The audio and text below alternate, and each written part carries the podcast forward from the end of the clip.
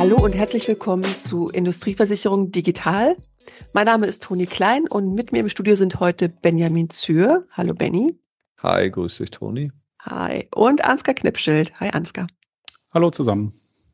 Wir haben uns heute zusammengefunden, um wieder einen kleinen, flotten Smalltalk äh, zu machen. Wir haben jeweils drei Themen mitgebracht, die wir nacheinander besprechen. Ich stelle schon mal die Stoppuhr an. Benny, dein erstes Thema heute. Schieß mal los. Ähm, also jeweils drei Themen haben wir, glaube ich, nicht. Wir haben zum ah. Glück nur jeder eins. sehr gut. Ansonsten wäre das mit der Zeit echt knapp geworden. Aber äh, genau, und trotzdem hängen natürlich in einem Thema mehrere Themen. Ähm, ich würde gerne mal eure Meinung zu einer Sache wissen. Ähm, wir haben ja in den letzten ja vor allen Dingen letzte Woche äh, ging das ja los, dass äh, in den USA ähm, äh, erste Banken quasi ins Kriseln gekommen sind ähm, und äh, jetzt ja auch in der Schweiz quasi die erste Bank äh, ja jetzt nicht nur ins Kriseln, sondern jetzt ja auch aufgekauft wurde. Ähm, und äh, wir ja seit Monaten erleben, dass ja auch die Zinsen steigen, was ja letztendlich auch ein Grund dafür ist, dass die Banken gerade so ein bisschen, gerade die kleineren Banken so ein bisschen Straucheln geraten und dass letztendlich die Unsicherheit auch auf den Märkten zunimmt. Ähm, wir hatten ja aber trotzdem in den letzten Jahren aufgrund vor allen Dingen des günstigen Geldes äh, eine große Welle an Startups, die wir gesehen haben und die ja auch nicht, äh, also die ja auch maßgeblich dazu beitragen, auch im, vor allen Dingen im Versicherungsbereich, nicht zwingend im Industrieversicherungsbereich, aber vor allen Dingen im Privat- und Gewerbebereich, ja auch wirklich Innovation, Innovation zu, vorantreiben. Und ähm, ja, nach meiner Einschätzung wird das jetzt halt immer schwier schwieriger, weil diese Unternehmen häufig eben noch kein Geld verdienen und wirklich darauf auf, äh, äh, ähm, angewiesen sind, äh, Fremdkapital zu bekommen und auch immer wieder frisches Fremdkapital zu bekommen. Und das jetzt durch die steigenden Zinsen wohl eher schwerer wird als einfacher. Und man liest es ja jetzt auch schon in den ein oder anderen Medien, dass quasi erste Startups da auch Probleme bekommen und auch erste Startups schon aufgegeben haben. Und die Frage ist, ja, wird das auch den Versicherungsbereich ähm, äh, äh, erwischen? Ich denke mal, dass, also meine Meinung ist, es wird es auf jeden Fall. Aber vor allen Dingen, was macht das mit den Innovationen? Also sind auch etablierte Player in der Lage, diese Innovation dann voranzutreiben? Ist ein geringerer Wettbewerb gut oder ist es vielleicht auch, also ist, oder nee, ist es schlecht oder ist es gut und so weiter und so fort. Das ist einfach ein Thema, wo ich gerne heute einmal mit euch drüber diskutieren würde und eure Meinung dazu gerne hören würde. Soll ich mal anfangen? Gerne. Bitte. Ähm, ich glaube, die wichtigsten Punkte hast du ja schon genannt, Benny. Also wir haben das große Thema äh, steigende Zinsen, äh, auf der anderen Seite geringere Risikofreudigkeit bei den Kapitalgebern. Ähm, ich würde sagen, keine, keine große Rocket Science. Der Schweinebauchzyklus, wie es so schön heißt, dass jetzt äh, das Geld eben die sichere Anlegermöglichkeiten sucht, ist es wieder erreicht. Das Zeitfenster für die kleinen innovativen Firmen, ähm, billig an Geld zu kommen, demzufolge halt auch immer schwieriger. Und äh, ja, das kann jetzt in verschiedene Richtungen gehen und wahrscheinlich muss man da dann genau sich jeden einzelnen oder jedes ein Unternehmen angucken. Ich glaube, es werden interessante Übergabe, Übernahmekandidaten dadurch natürlich generiert, äh, weil ja, der Firmenwert wird günstiger. Ähm, und so können dann auch die Firmen, die vorher nicht selber aktiv Innovation vorangetrieben haben, das hast du ja kurz angeschnitten, Benny, relativ günstig sich jetzt praktisch diese Unternehmen natürlich einverleiben und damit einen Teil des Know-hows zumindest äh, mitbekommen.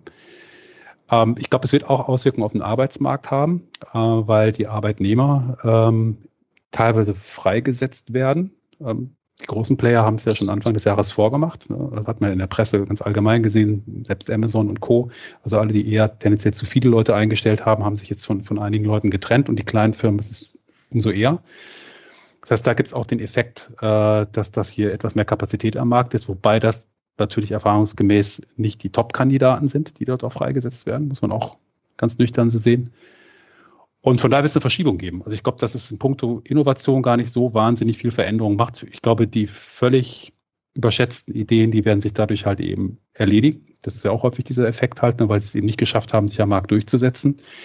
Die, die vielleicht kurz vorm Durchbruch waren, vorm Break-Even waren, ähm, die werden wahrscheinlich einfach durch Firmenaufkäufe oder so dann letztendlich doch ihr Plätzchen am Markt finden halt. Ne? Aber diese Phase des sehr schnellen Wachsens und des sehr schnellen neue Themen am Markt vorantreiben, die ist jetzt erstmal beendet. Super spannendes Thema.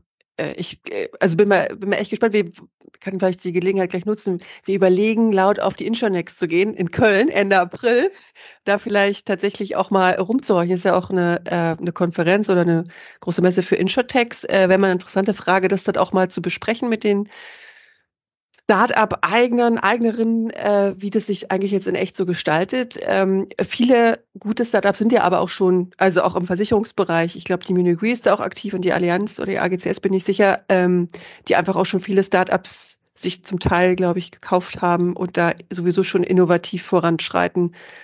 Ähm, aber wie du sagst, Ansgar, jetzt wird es günstiger, noch günstiger, an gute Ideen und Talente zu kommen. Das ist natürlich vielleicht sogar ganz gut für die Branche. Ja, also meine Sorge ist einfach nur, ich sag mal, die Branche ist ja nicht zwingend bekannt für ihre Innovationskraft und hm. ähm, äh, und äh, dementsprechend finde ich oder habe ich zumindest das Gefühl gehabt, dass äh, die Start, diese doch vielen Startups, die im Markt ja ganz unterschiedliche Themen bespielt haben, es waren eher welche, die sich auf fachliche Themen spezialisiert haben, welche technisch, manche in Mix etc. pp, dass die einfach den Markt und vor allen Dingen auch die Etablierten so ein bisschen wachgerüttelt haben und doch auch einen gewissen positiven Druck erzeugt haben, um letztendlich neue Services etc. pp auf, äh, zu etablieren. Und meine Hoffnung meine Hoffnung ist, dass das eben nicht verloren geht. Ähm, was also ich zumindest sehe ein Risiko darin, gerade wenn etablierte Partner oder Player äh, die Startups aufkaufen, dass das dann eher gebremst wird, äh, äh, anstatt dass es mit derselben Intensität weitergeführt wird. Aber ja, also auf jeden Fall ein spannendes Thema, was wir weiterhin beobachten sollten. Vielen Dank. Super, äh, danke Benny. Nächstes Thema, Ansgar. Ja, gerne. Äh, ich habe nochmal einen Klassiker bei uns aus dem äh, Podcast mitgebracht, parametrische Versicherung. Da bin ich über eine News gestolpert. Und zwar haben die Kollegen von Itstech CO äh, ein empfehlenswerter Newsletter, gerade über Insurtech-Themen auch. Die haben eine kleine kleinen Research gemacht und zwar ähm, inwieweit das Thema parametrische Versicherungen in den veröffentlichten Unterlagen und auf den Websites der 150 größten Broker weltweit äh, auftaucht und ob es eine Veränderung gegenüber den letzten Jahren gegeben hat. Und ähm, ja, äh, wenig überraschend, aber in der Deutlichkeit vielleicht doch, ähm, hat man gesehen, dass Anfang 2023 mehr als die Hälfte der Broker inzwischen dieses Thema parametrische Versicherung auf ihren Websites erwähnt. Äh, das ist ein deutlicher Zuwachs. Ähm, und äh, gerade die größeren Broker äh, bieten das äh, ihren Kunden als Thema an. Äh, wenn man jetzt davon ausgeht, dass Broker immer relativ nah auch an den Kunden generell dran sind, sie sind ja klassisch die, die Berater äh, der Kunden, äh, gerade im Industriesegment, äh, dann könnte man daraus folgern, dass dieses Thema, ähm, wenn es die Broker jetzt auch schon so stark äh, vorantreiben, doch auch im Markt immer mehr äh, Niederschlag finden wird. Bei links und rechts sieht man auch von dem einen oder anderen Versicherer oder äh, auch MGA äh, aufpoppen. Gerade im Bereich Cyber sieht man so einiges, im Bereich Naturkatastrophen nach wie vor auch klassische Themen, die natürlich auch gut getriggert werden können bei den parametrischen Versicherungen. aber ich fand es interessant, dass es eben doch, glaube ich, jetzt aktuell etwas über ein normales Hype-Thema hinausgegangen ist und wohl langsam aber sicher auch äh, sich wirklich so den Weg in Richtung Kunden ähm, anbahnt hier an der Stelle. Und ich glaube, gerade dieses Projekt, äh, das äh, Ausfall von Cloud-Dienstleistungen über parametrische Versicherungen angeboten werden, da scheint im Markt einen relativ guten Erfolg zu haben. Da ist ja die Idee, dass man genau misst, wenn zum Beispiel die großen Cloud-Anbieter mal eine Downtime haben, äh, das kann man auch gut dokumentieren öffentlich und nachvollziehen und dann zahlt der Versicherer äh, eben pro Minute bzw. pro Stunde den vereinbarten Betrag, völlig unabhängig davon, ob jetzt ein Schaden aufgetreten ist oder nicht. Äh, Wäre für mich so ein Erklärungsmuster, äh, warum dieses Thema gerade auch bei steigender Digitalisierung, und das muss ja nicht das Kerngeschäft des Versicherers unbedingt nur betreffen, äh, sondern es können ja auch interne Systeme sein, ähm, dass es jedoch immer mehr Verbreitung gibt und von daher gucke ich mal ganz gespannt in die Zukunft, ob das Thema parametrische Versicherung nicht doch auch äh, etwas, ja, etwas breitere Akzeptanz findet. Ich weiß nicht, habt ihr vielleicht auch bei euch so im Projektumfeld, Kundenumfeld oder so das Thema mal gehört oder ist es nach wie vor noch eher exotisch? Was ist so eure Wahrnehmung? Deckt sich das mit der Umfrage oder mit dieser Research? Also ich persönlich bin schon überrascht ein bisschen über die Zahl. Ähm, ich finde sie recht hoch. Ich hätte das nicht gedacht. Also ich finde schon, dass gerade durch den Cyberbereich das Thema parametrische Versicherung ähm, nach vorne gepusht wurde. Ähm, Naturkatastrophen habe ich jetzt persönlich jetzt nicht so viel. Also ich weiß, dass es da Produkte und Ansätze gibt, aber, äh, aber es ist jetzt nicht so, dass man von alleine zwingend drauf stößt. Im Cyberbereich ist das mittlerweile anders. Äh, genau wie du sagst, das Thema Cloud-Ausfall, um mal ein Beispiel zu nennen, ist sicherlich ein sehr prominentes Beispiel. Äh, und trotzdem wundert mich so ein bisschen ähm, die, die Zahl schon. Und ich bin auch gespannt. Also auch da Thema Innovation ähm, äh, bin ich gespannt, wo sich da der Markt dahin äh, da noch weiterentwickelt, weil ich glaube grundsätzlich schon, dass das Thema parametrische Versicherung eigentlich ein sehr spannender Ansatz auch noch in weiteren Bereichen ist, wo man darüber nachdenken könnte. Ja, also ich bin gespannt, aber scheinbar ist es ja schon im Markt angekommen, was die Zahl ja zumindest sagt. Also ein Detail habe ich gerade nochmal hier nachgeschaut, ist es äh, ist verstärkt im amerikanischen Raum, auch, auch im Bereich UK äh, wahrgenommen. Ich glaube, hier in Europa hängen wir noch ein bisschen hinten dran. Kann mit den Risikoarten zu tun haben natürlich. Naturkatastrophen haben wir ja bis auf wenige Ausnahmen nicht, nicht so ein großes Thema mit hier in Europa. Wahrscheinlich aber auch einfach mit der Größe der Märkte. Ne? Also nach wie vor sind die großen Unternehmen, auch die großen International Corporations halt in Amerika oder haben zumindest ihren Hauptsitz und das würde vielleicht auch erklären, warum dort dann auch von der Broker-Seite her, dort ist ja auch doch ein großer Teil des Marktes äh, mit seinen, mit seinen Headquartern unterwegs, dass dort die Zahl äh, daher auch dort so hoch ist. Ja, und man muss ja fairerweise auch sagen, dass äh, da auch die Innovationskraft und der Mut zur Innovation auch nochmal ein anderer ist. Es ist ja eine ganz andere Kultur, was das Thema angeht, äh, wie man mit Neuerungen umgeht. Also ich glaube, auch das spielt da eine große Rolle dann. Das wäre jetzt meine Frage gewesen, vielleicht eine doofe Frage. Also wenn die Broker das vermehrt auf ihre Webseiten schreiben, bedeutet das auch, dass da auch einfach Deckung angeboten werden von Versichererseite oder ist das eher so ein äh, wir wollen nah am Kunden sein, wir wollen äh, vielleicht auch eine gewisse Masse an Anfragen von Kunden generieren, um dann eben vielleicht auch bessere Pakete mit den Versicherern verhandeln zu können, so in die Richtung? Ja, ich glaube, das ist ein guter Punkt, den du da ansprichst, Toni. Das kann man, glaube ich, aus dieser Studie auch nicht rausziehen halt, ne? weil nur die Nennung äh, von parametrischer Wissen heißt auch lange nicht, dass es auch wirklich für alles eine Deckung oder ein Konzept gibt. Ähm, ich, ich, würde sagen, kann man aus der Studie nicht genau rauslesen, es ist wahrscheinlich eine Mischung von beiden, ne? wie immer. Also die Angebote nehmen zu. Also wenn man so ein bisschen schaut, Parametrik, hört man viel von Parametrix, gibt es so verschiedene MGAs, ähm, häufig auch mit dem Namen Parametrik halt im, im, Firmennamen. Die nehmen schon zu, die weiten ihre Angebote aus. Äh, das verkaufen dann die Broker. Also von daher gibt es da sicherlich eine Zunahme der Angebote auch. Äh, ich kann mir aber auch gut vorstellen, dass es einfach ein gutes Mittel ist, am Markt mal nach, nachzuforschen. Ähm, ja, gibt es wenn man es anbietet auf der Markt, hat er aber mehr Nachfrage vom Markt halt. Ne? Mhm. Das ist natürlich immer Henne-Ei-Problem. Ja. Cool, danke. Ähm, letztes Thema, ich habe euch was mitgebracht, ist nicht von mir. Hm. Es gab eine Umfrage, aber ich wollte euch mal eine Schätzfrage stellen, äh, mal zu gucken, wie ihr das einschätzt. Ähm, ich sage, löst dann hinterher auf, worum es sich dann äh, sozusagen gehandelt hat. Stellt euch vor, ähm, ihr seid auf einer großen deutschen äh, Konferenz und äh, mit euch sind da 40 andere Versicherer und Assekurateure unterwegs. Ihr seid insgesamt 160 Leute. Da werdet ihr gefragt, ähm, ob ihr glaubt, dass weitgehend automatisiertes Underwriting in fünf Jahren in der Industrieversicherung denkbar ist. Was schätzt ihr? Wie viele der Teilnehmenden haben gesagt, jo, können Sie sich vorstellen, in fünf Jahren automatisiertes Underwriting? Das muss der Mann vom Markt beantworten. Der Mann von der Technik hält sich jetzt vornehm zurück hier. Benny, deine Wette. Oh, gute Frage. Also was ist heißt überhaupt weitgehend ja. automatisiert? ähm, also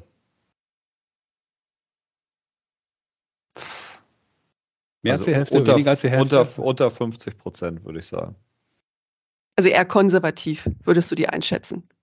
Ja, also für, äh, geht ja um Industriegeschäft, ne? Ja, genau, genau. Ja, also würde ich sagen, also ich würde sagen, dass, dass die meisten unter 50 Prozent sagen würden.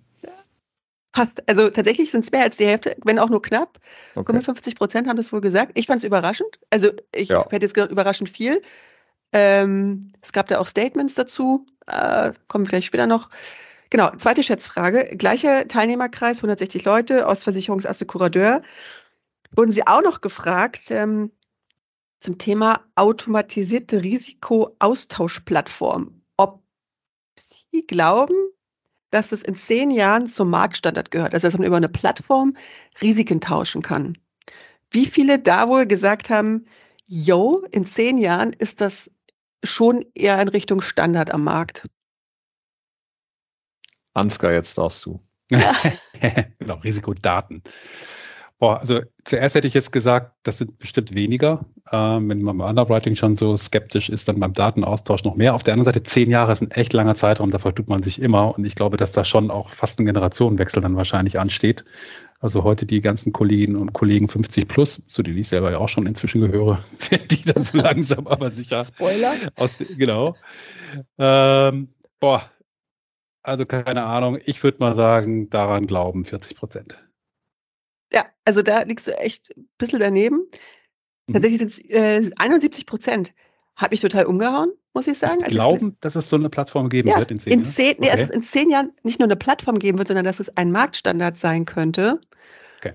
Für mich sind die beiden Zahlen auch ein bisschen widersprüchlich. Also es ist schon so ein gewisser Glaube an eine Automatisierung und an äh, auch Plattform- oder Netzwerkbasierte Zukunft aber irgendwie wieder ein bisschen widersprüchlich. Also wenn ich jetzt schon nicht so richtig dran glaube, dass es äh, automatisiertes Underwriting geben kann, dann kann ich mir schlecht vorstellen, dass es in zehn Jahren ganze Risikotauschplattformen gibt, was auch immer das dann wirklich ist. Ne? Aber ja, also Risikodaten habe ich verstanden. Ne? Entschuldigung, Risikodatenaustausch. Ne? Also das könnte man sich ja schon Ach, erklären. Datenaustausch ist das eine, ne? aber ja. damit den Daten automatisiert was machen, Underwriting. Okay. Ja, jetzt wo du es erzählst, äh, kann man auch einen gewissen Sinn raus ableiten.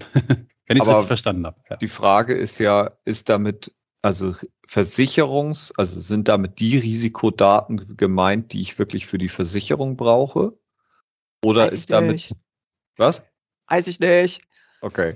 Also, ja, weil das auch das ist ja eine spannende Geschichte, weil damit natürlich äh, der, der Kreis, also der Risikodaten deutlich eingeengt wird. Also wenn ich wirklich nur mich um die Risikodaten kümmere, die ich brauche, um letztendlich eine Versicherung abzuschließen, ähm, dann habe ich ja einen viel eingegrenzteren Kreis an Informationen, als wenn ich sage, ich kümmere mich um Risikomanagement und die damit ähm, einhergehenden Daten. Also ähm, ja. Ja, auf jeden Fall spannende Zahl. Mal gucken, wo wir am Ende landen. Und ich glaube, so zusammengefasst spiegelt es, glaube ich, auch so ganz gut so, so meine Wahrnehmung vom Markt nach wie vor. Sag mal, dicker Daumen 50 Prozent. Ne, ich meine, bei 40 Versicherern hast du gesagt, Toni, 10 Prozent sind vier, plus minus jetzt mal mit dem dicken Daumen. Das heißt, ob das dann jetzt 50 oder 60 Prozent sind, macht natürlich einen Unterschied, ne, geschweige 70, aber es ist auch nicht so wahnsinnig auseinander. Also es ist ein gespaltener Markt, meiner Meinung nach. Es gibt eben die Befürworter, die die Digitalisierung vorantreiben. Es gibt doch relativ viele Skeptiker, gerade beim Thema Underwriting.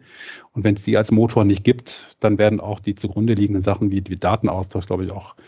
Und ich glaube, das wird wahrscheinlich dann auch zu einer zu der fortgeführten Lähmung führen. Ne? Also solange nicht wirklich eine deutliche Mehrheit da ist bei diesen Themen, die wirklich sagt, wir glauben dran und wir treiben es auch daran, wird es nicht passieren. Du brauchst für Plattformen einfach Mehrheiten. Also da ist dann die Hälfte oder ein bisschen mehr einfach nicht genug. So bitter das ist halt. Ne? Dann ist halt die andere Hälfte da, die sagt, ja, ich habe doch schon immer gesagt, es funktioniert nicht. Ähm, aber Oder das klassische Argument, zu komplex, geht nicht und so weiter, genau. zu individuell. Ja, das wird immer wieder gezogen, natürlich. Ja. Und wer weiß, also beim letzten Mal, wir haben doch auch einige Rückmeldungen jetzt zum beliebten Thema ChatGPT natürlich bekommen. Ähm, aber ich finde, das zeigt unabhängig davon, was da auch gerade natürlich an Hype unterwegs ist, ne? keine Frage. Da muss man auch eine Menge wieder äh, nachher Abstriche machen. Aber was für ein Veränderungspotenzial beim Thema Komplexität da ist, ne? von Sachen, wo man sagt, geht doch gar nicht, dass es eine Maschine macht oder so. Da werden wir gerade in ganz, ganz vielen Arbeitsfeldern als ganz anderen belehrt. Und äh, das ist wieder auf zehn Jahre mal projiziert.